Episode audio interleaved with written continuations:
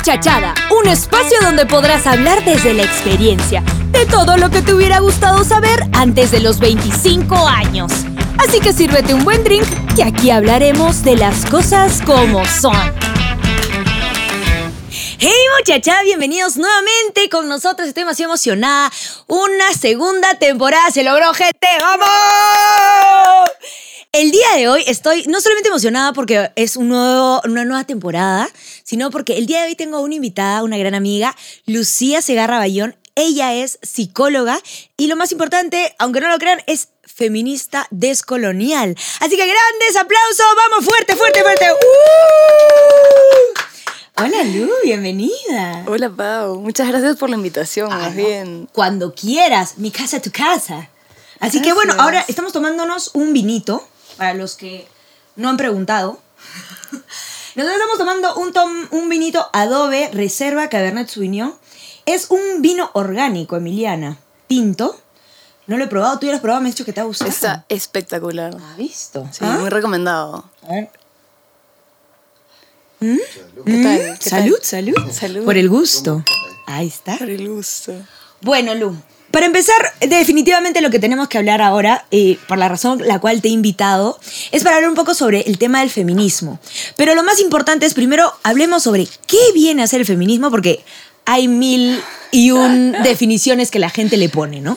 Sí, tema complicado, que Ajá. ya lo hemos hablado, ¿no? Total. Porque feminismo y salen pues muchas reacciones. Exacto.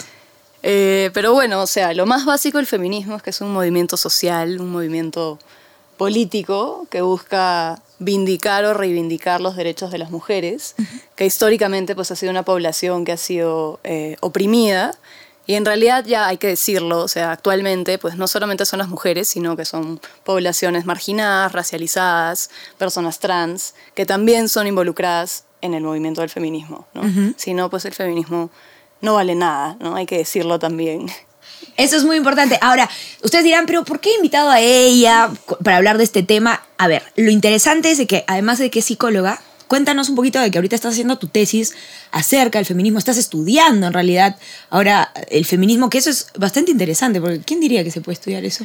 Sí, es, es un poco loco porque en realidad yo estoy haciendo, eh, he hecho mi internado y he hecho mi tesis con una población de mujeres que está en un distrito que se llama Cosnipata.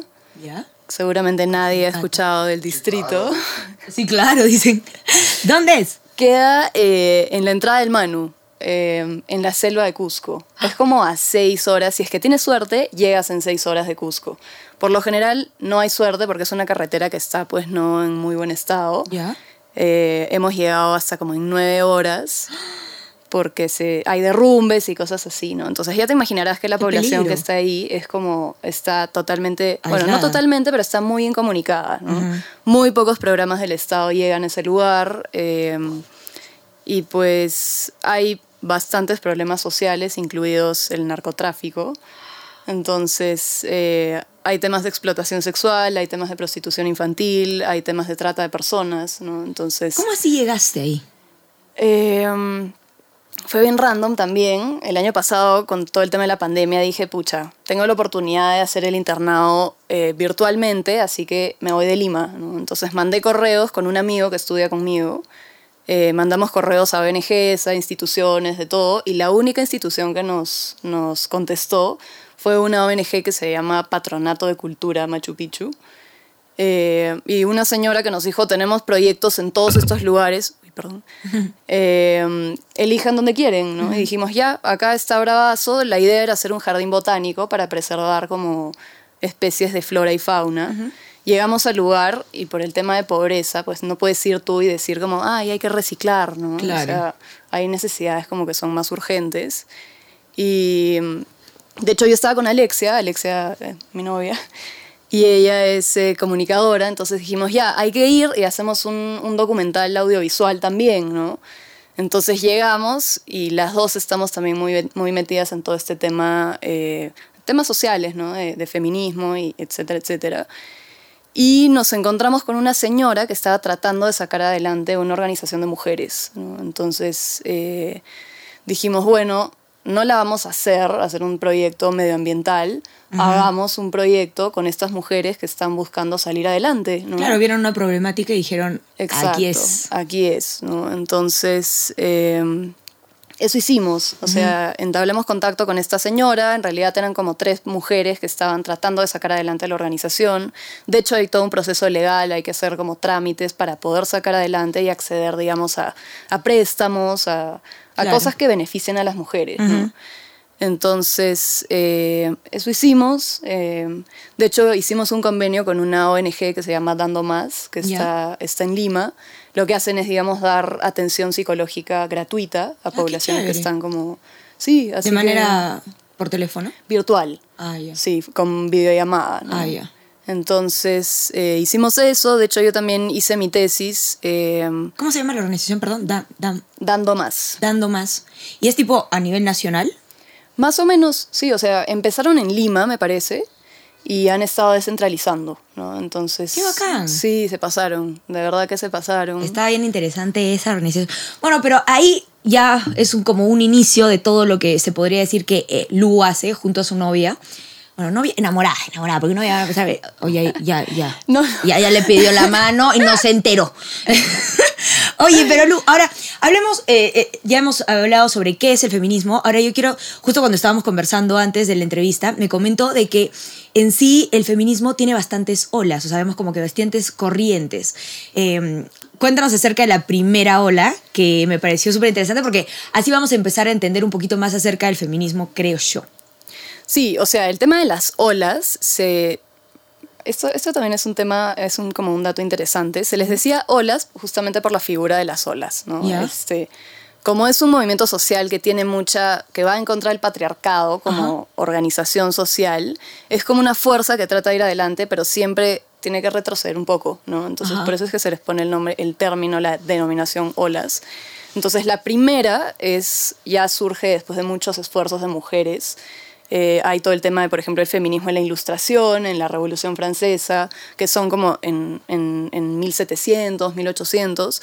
Y ya más, más o menos como que un poco antes de 1900 sale la primera ola, que se, eh, es sobre todo el movimiento sufragista, ¿no? que es lo que se buscaba acceder al voto. ¿no? Al voto, que que es la participación política también de la mujer. ¿no? Entonces... eh, es en diferentes lugares del mundo, es en Nueva Zelanda, es en Estados Unidos, es en Inglaterra, es en diferentes lugares, ¿no? Incluso en España. Acá llega mucho después, como te conté, ¿no? Eh, Claro, los tiempos en realidad, como me comentabas, digamos, como que no siempre son los mismos, ¿no? Pero digamos, es como un, se podría decir como, podemos verlo como etapas, ¿no? Como que Exacto. etapa 1, etapa 2, en general, porque si vemos con el tema de tiempos, definitivamente Latinoamérica estamos, en otra. estamos un poco atrasados. Sí, estamos en otra, ¿no?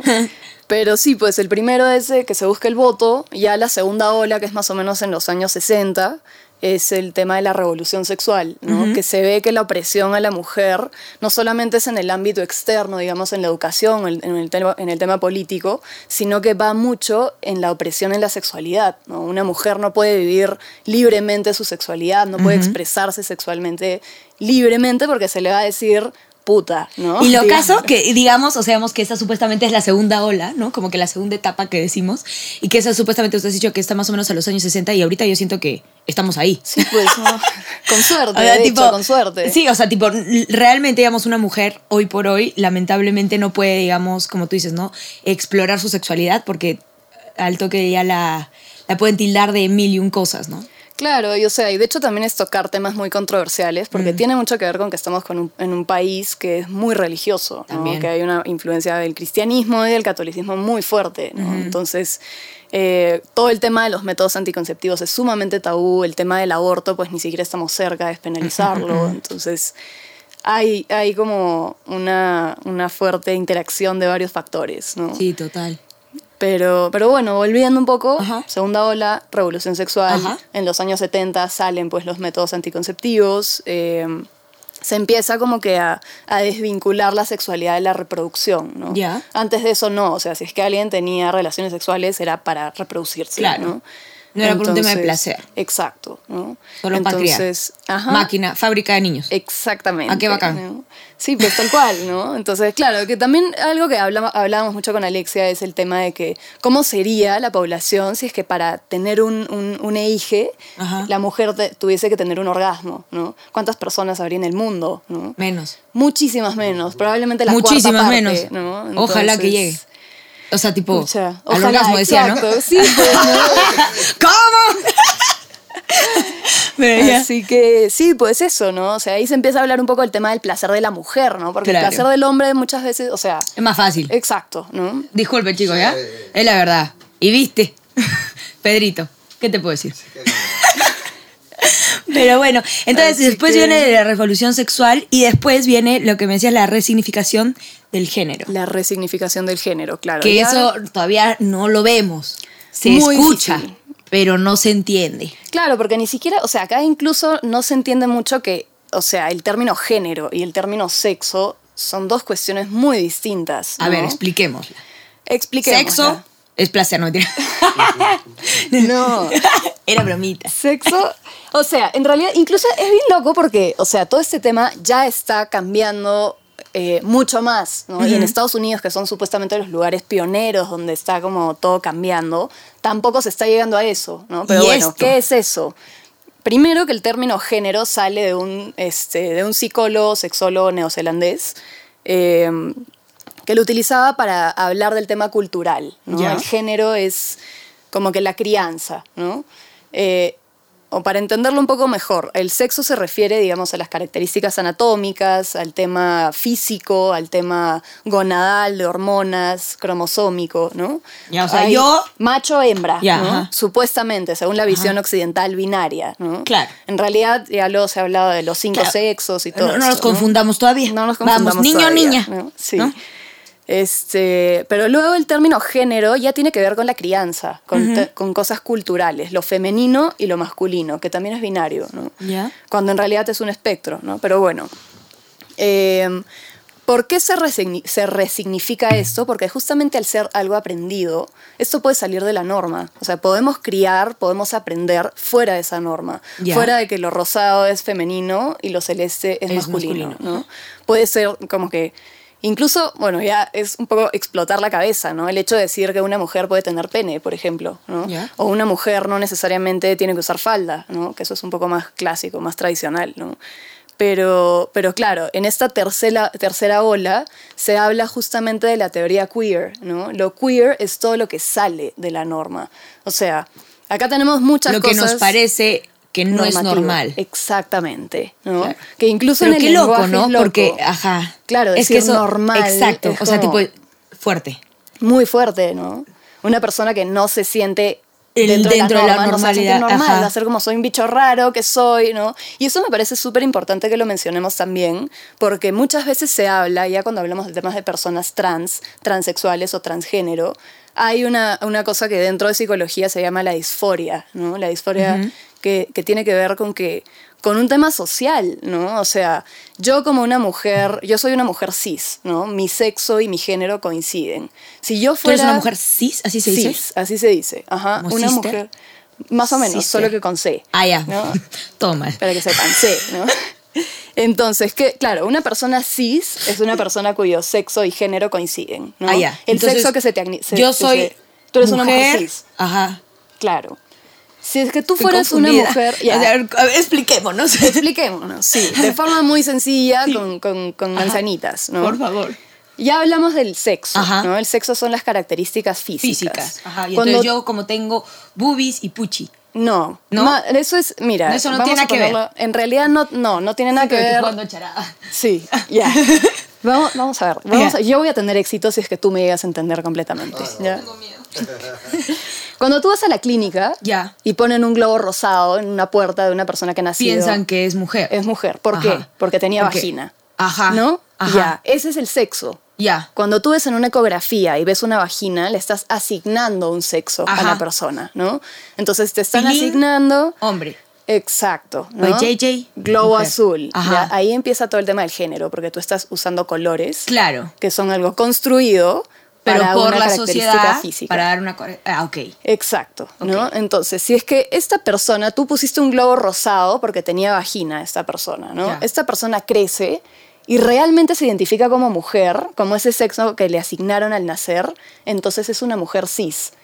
Porque su género, el género con Pero el si que ella se yo identifica, Decido que no se soy... da cuenta, se da que, cuenta es hombre, que es hombre. entonces es un hombre trans. ¿Manjas? Porque sería el género. trans? No. Mujer trans. Estoy mal, entonces. Claro, o sea, cuando a ti te asignan el sexo femenino, Ajá. supuestamente, Ajá. al nacer, Ya. pero tú te identificas con uno que no es ese, es trans. Ok. ¿Manjas? Ah, pero ya, si ya tú te entendí. identificas con hombre, pero tienes vagina y te asignaron mujer, Claro. eres un hombre trans. Pero trans, ajá. Exacto. Ok, ya entendí. ¿Se Ajá. queda, queda más sí, claro? ya, ya entendí. Ya. O sea, digamos, si es que yo después... ¿Entendieron? ¿Entendieron? Si es que Pedrito, si es que Pedrito, si no todos, ¿no? Voy a pasar examen. O sea, Sí, si Pedrito, si. Pedrito después, si no, vamos a tener preguntas al final del programa. Este, si Pedrito, por ejemplo, digamos, dice, yo me siento mujer. Porque Claro. en realidad Me identifico con, me el, identifico sexo con el femenino. sexo femenino. Ajá. Entonces él sería es una uno- mujer, una mujer trans. Ok. Exacto. Ok, ok. En realidad, o sea, hablando de cómo tienen que ser las cosas, no tendría que haber diferencia entre una, una- mujer cis y una mujer trans. Ok. No. ¿Por qué lo tenemos que decir? Porque las luchas de una mujer trans tienen que ser visibilizadas. ¿no? Pero eso es, pucha, tenemos para rato, lamentablemente. ¿no? Sí, sí, por supuesto, claro que sí. Y por eso también, volviendo un poco al tema de por qué me parece interesante el tema del lenguaje, no de decir normal, Ajá. el tema de la disforia de género, que ya estamos hablando de algo patológico, no viene de adentro de la persona. Viene de las presiones sociales de afuera, ¿no? O sea, yo voy a sentir disforia, por ejemplo, si yo fuera una mujer trans y de pronto veo que tengo la espalda más ancha, ¿por qué tendría que asumir que una espalda ancha es de hombre? Porque, porque es algo que socialmente, socialmente exacto entonces la incomodidad con mi cuerpo van a ser de las presiones sociales externas no van a ser de cosas mías internas no Claro, pero eso ya viene con un tema de estereotipos que más adelante yo creo que podemos conversar, Sí. digamos, como más detalladamente, pero por lo menos ya pasé la primera prueba. sí con éxito felicidades Uf, igual fue difícil, ¿eh? Y espero que en verdad la gente entienda. Y si no, pues, pues pueden preguntar ahí. Luz, estoy segura que va a estar feliz de contestar sus preguntas. Ahora, estábamos, nos quedamos en la tercera, supuestamente, ola. Ahora se supone que estamos en una cuarta. claro se supone que estamos en la cuarta ola que de hecho eh, bueno, también hay, hay todo un tema de conversación. En, en Occidente se dice que esta cuarta ola ha comenzado con los movimientos de Me Too y con el movimiento de Time's Up. Cuenta, explica un poquito para las personas que no sepan un poco del tema del movimiento. Ya. ¿Qué pasa? Hay un hashtag, MeToo, que se empieza a utilizar en el 2017 para acusar a Harvey Weinstein, que era un productor en Hollywood, que tiene, te- te- tenía ¿no? muchísimo poder. ¿no? Entonces, este hashtag se vuelve viral y en realidad este hombre tiene, me parece, como 15 denuncias por violación sexual y como 90 denuncias por otros tipos de abuso. Claro, ¿no? entonces este movimiento eh, nació por estas, digamos, denuncias que él tenía. Y, este, bueno, Me Too viene a ser, eh, yo también, en inglés, lo que hacía era que, digamos, la gente, las mujeres, digamos, como ellas compartían, de que ellas también habían en algún momento pasado por una, este, un acoso o violación sexual, ¿no? Exacto. Entonces con esto es que se empieza eh, a ver todo este tema de la omnipresencia del abuso sexual, ¿no? Que casi todas las mujeres en algún momento de sus vidas han Hemos sufrido, hemos sufrido algún tipo de abuso, eh, agresión o violación sexual, ¿no? Entonces, eh, no es que antes no existía, es que antes no se hablaba de este tema, ¿no? Entonces, con esta cuarta ola ya se está hablando mucho más. Y la idea es tomar medidas en contra de eso, ¿no? Claro. Eso es lo primero. Y lo segundo de lo que se habla ahora es de la despenalización del aborto, ¿no? Que ya lo estamos viendo mucho más este, en, en Latinoamérica. diferentes, ajá, ¿no? en diferentes países. Que, bueno, la última que ha sido ha sido en Argentina, creo. Ah, no, en Argentina no. Miento, en, En- en- México, creo. Claro, en México, que no es en todos los estados, pero ya Pero cada ya vez hay una- pero ya, ¿no? pues, Sí. sí, que en sí, tu sí. país al menos hay en algunos lugares. Es un gran avance. por supuesto. Sobre todo, tipo México, ¿quién diría? ¿No? México que es, su- digamos, yo creo que es uno de los países más machistas de Latinoamérica, probablemente. Claro, sumamente religioso también. ¿no? También. Bien una Virgen como de Perú. Guadalupe, ¿no? Claro, la Rosa de Guadalupe. Claro, por eso. Oye, Lu, y ahora, digamos, con todo lo que hemos hablado, que definitivamente en realidad este podcast, la idea es como conversar un poco sobre lo que es el feminismo, digamos, tocar el tema y entender un poco más, ¿no? De dónde viene, cómo empezó todo, ¿no? Definitivamente podemos decir que empezó con lo que dijiste de la primera ola de este, lo del sufragio, que empiezan a, a Ay, me distraje. que empezaron ya las mujeres a, pues, a votar y ahora la idea es como mantener esta, se podría decir, lucha. Eh, que creo que es algo que definitivamente no solamente lo tenemos que hacer las mujeres, sino es un trabajo de todos, todes. este, y eso es muy importante que sepan, ¿no? Porque hay veces, muchas, muchas veces las personas pensamos, eh, me incluyo, de que de repente esta lucha, como es el feminismo, eh, es únicamente de nosotras las mujeres. Claro. Y en realidad creo que es algo que los hombres también, es más, que con ellos podemos hacer muchas cosas y podemos lograr, este, bueno, pues ir para adelante. Avanzar un poquito. Avanzar un poquito. Entonces. Hacer de ese mundo un lugar mejor. Exacto. Porque decíamos, si uno es feliz, todos somos felices, todo se logra, ¿no? Pero definitivamente, digamos, lo que queremos con este, digamos, podcast es como hablar un poquito de esto y también, de repente, a las personas que recién nos están viendo y están tratando de entender, porque considero, me incluyo, vuelvo a decirlo, es a entender y poco a poco ir aprendiendo, porque definitivamente, como estamos tan durante toda, esta, durante toda nuestra vida la sociedad nos ha impuesto tantas cosas que hay veces de que nosotros intentamos y es difícil, pero creo que sí podemos, pero la, idea es ir aprendiendo, como ahorita yo creo que ando en el proceso y que probablemente muchas están en, ese, en este plan. Pero cuéntanos, ¿qué, ¿qué les podrías recomendar, digamos, a las chicas, a los chicos, a los chiques que nos vean, a la muchachada en general que nos está viendo, para cómo podríamos, digamos, tener un mejor futuro? En esta sociedad? Pucha, creo que va de lo más básico, en realidad. Lo más básico es tratar de ser buenas personas. O sea, tener un poco más de empatía, tener un poco más de humanidad. ¿no? O sea, creo que es muy de...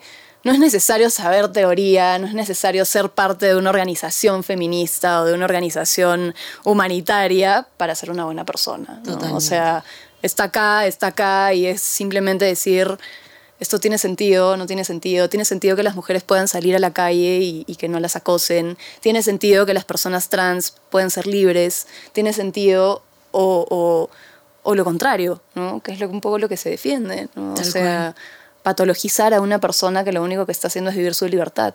Eso es cierto. Entonces, esa es mi primera recomendación. ¿no? Seamos humanes. Humanes. Ser empático, ¿no? Qué, qué fácil suena, pero es difícil. Eh, hacerlo es, es, es, es, complicado porque realmente es... Ponerte realmente los zapatos de alguien es, es tratar de vivir algo que probablemente nunca lo has vivido. O sea, creo que de repente los hombres pueden imaginarse de repente lo que es vivir un acoso callejero, por ejemplo, pero que no necesariamente lo han vivido, entonces no saben lo incómodo que es para una. De repente el simple hecho de decir, pucha, mejor me voy a poner jean, porque si me pongo falda ya estoy obligada, voy a tener que pasar por... Tal cual. Por, por esa situación. Y es e, esa, esa, ese dilema que las mujeres tenemos, lamentablemente nunca lo van a... No es más, que lamentablemente, qué bueno que nunca lo van a tener que pasar los hombres. Pero bueno. Oye, ¿qué le dirías a la luz de hace unos... ¿Cuánto eres de mi edad? Ahorita nomás. Ahorita más si, le, si, le, pongo muchos años, la voy a matar, porque unos 10 años tendría 5. Entonces, ya, hace no, pues unos. 15, hace 10 tendría 15. Pues cállate. Está bien, sí, hace 10 años. ¿Qué le dirías a tu chica, a tu chique, a tu niña? Niña. Porque para mí era niña. Sí, pues claro, niña. ¡Hala! 15 añitos. Esa es una No te lo beses, no me tiras. sí te he dicho que es una pregunta fuerte. Es fortísimo. Es fuerte. Es que imagínate, ahorita te sientas así, al lado, y esta no soy yo, sino eres tú de hace 15 años. Esa Lu con pelo largo. Sí, sí, sí. Creo que, que voy a estar bien, ¿no? Que, que, o sea, que, la, que toda la lucha esta puede ser muy, muy dura, una puede enfrentarse con muchas cosas y definitivamente una se enfrenta con muchas cosas, con muchos tipos de reacciones, críticas y lo que sea. Y es como, la gente no se da cuenta de que es una persona contra la que están yendo, ¿no? Entonces, eh, nada, decir eso, ¿no? Estás bien y vas a estar bien y vas a encontrar como siempre personas que, que te escuchen, que te apoyen y, y que yo también voy a ser una persona que apoye a otras personas que lo necesiten. ¿no? Y eso. Vas a estar bien, qué lindo. Gusta. Pero qué chévere mirar. estar bien. También voy a estar bien. ok. Bueno, en verdad, muchas gracias, Lu, por venir y por darnos este momento de, de aprendizaje y que creo que todavía tenemos mucho que aprender y definitivamente la idea es esa, ¿no? Seguir aprendiendo y, y seguir, digamos, como luchando y seguir para adelante como el elefante y que todo lo que se venga para ti que sea lo más bonito. Y definitivamente les voy a dejar las redes sociales de Lu, porque ella definitivamente va a contar más sobre... ah, Subes de vez en cuando videos contando sobre estas organizaciones, sobre el- en lo que hace con su enamorada, que me parece súper interesante, que no estoy muy enterada definitivamente, pero ahora empezaré a investigar más, las voy a estoquear un poquito. Así que nada, gracias Lu. Y eso es, eso es todo, eso es todo. Muchas gracias a todos. Nos vemos, muchacha. No sé si quieres decir algo. No, agradecerte a ti. Muchas gracias por la invitación. Muchas gracias por el espacio. Eh, miren, compartan y todo. Denle like, suscríbanse, por favor. Sí, sí. Salud, salud. Salud. Por el gusto. Ay, ni, ni hemos tomado. No, no hemos tomado. ¿Qué ha pasado? Salud. Nos vemos. Chao.